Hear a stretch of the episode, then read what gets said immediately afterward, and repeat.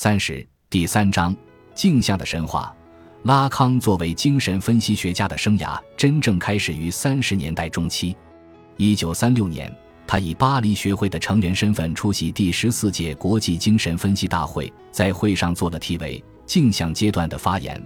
这是他第一次以分析家的身份进入国际精神分析共同体。镜像阶段可以说是他进入精神分析王国的护照。在今天。镜像阶段已经成为大部分拉康研究者进入拉康的世界的导引。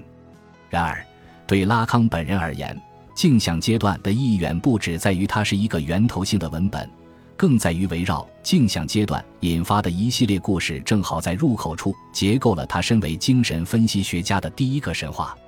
镜像阶段，犹如更确切地说，它就是一个失窃的文本。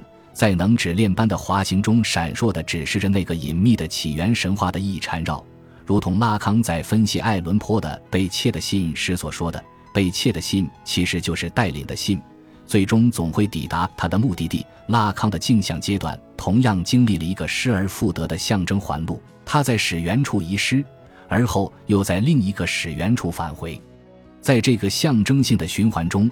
主体性的确正变成了像遗失之物所处位置的位移。镜像阶段不仅是拉康借以结构自己身为精神分析学家的主体性的神话，也是拉康有关自我之构成的神话。它本身就是一个神话。用拉康自己的话说，是一出戏剧。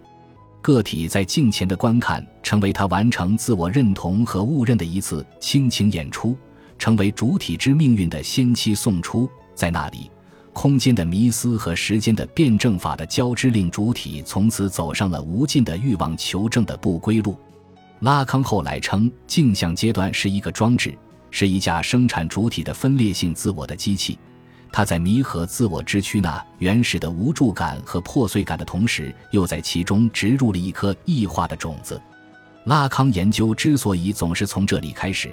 很大程度上，就因为镜前观看之于自我和主体的命运的那一预期效果，在这一章，我将围绕镜像阶段来追溯拉康从二十世纪三十年代中到四十年代末的学术经历。